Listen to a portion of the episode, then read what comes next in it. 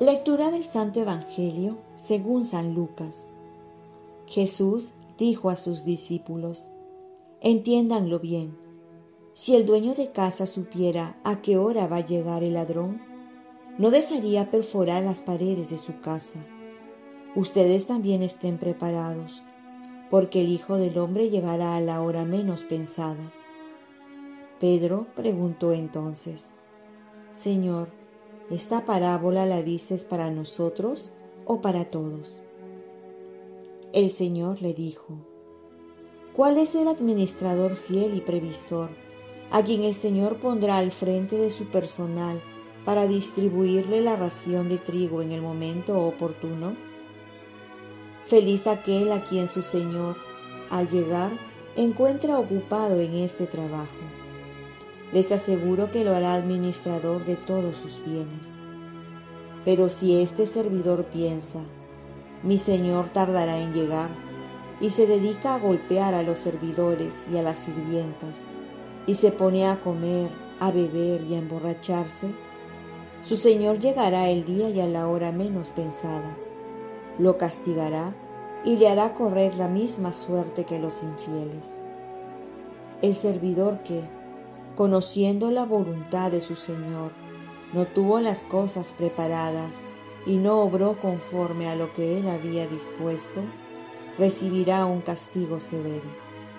Pero aquel que, sin saberlo, se hizo también culpable, será castigado menos severamente.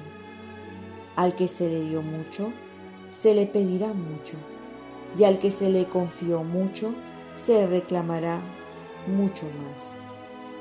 Palabra del Señor. Paz y bien.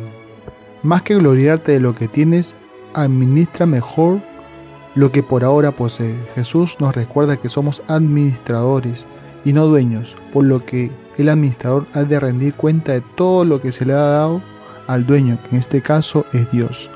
Por ello lo primero que debemos hacer es ser responsables, saber responder a la confianza que Dios nos ha depositado en nosotros y también usar todos los bienes que hemos recibido para construir el reino de Dios. Así seremos administradores buenos y fieles.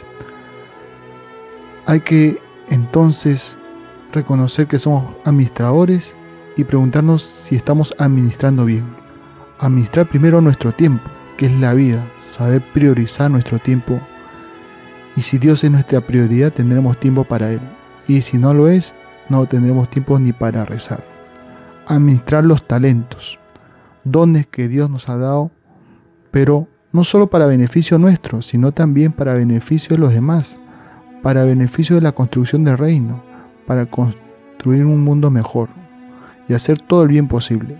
Administrar los bienes que hemos recibido, no dañando la creación y compartiéndolo con los más necesitados, porque lo que has recibido has de darlo. Y dando es más feliz que recibiendo. Y así haremos un mundo más solidario y salir de esta situación difícil. Termina el Evangelio con una frase, a quien mucho se le dio, se le pedirá mucho más. Y con mayor razón si sabes lo que tienes que hacer y no lo haces. Más que gloriarnos entonces de haber recibido mucho, debemos ver la responsabilidad que tenemos ante Dios y ante el prójimo. Y si sabemos lo que tenemos que hacer, hagámoslo pronto. Oremos, María, Madre de Dios, ayúdame a saber reconocer y también administrar todos los bienes que he recibido de Dios para usarlos conforme a su voluntad. Ofrezcamos nuestro día. Dios Padre nuestro, yo te ofrezco toda mi jornada, mis oraciones, pensamientos, afectos, deseos, palabras, obras, alegrías y sufrimientos en unión con el corazón de tu Hijo Jesucristo, que siga ofreciéndose a ti en la Eucaristía para la salvación del mundo. Que el Espíritu Santo que guió a Jesús sea mi guía y mi fuerza en este día para ser testigo de tu amor. Con María, la Madre de Dios y de la Iglesia, te pido por las intenciones del Papa y para que sea en mí tu voluntad. Y la bendición de Dios Todopoderoso, Padre, Hijo y Espíritu Santo, descienda sobre ti, te protege y te cuide. Cuenta con mis oraciones que yo cuento con las tuyas. Que tengas un santo día.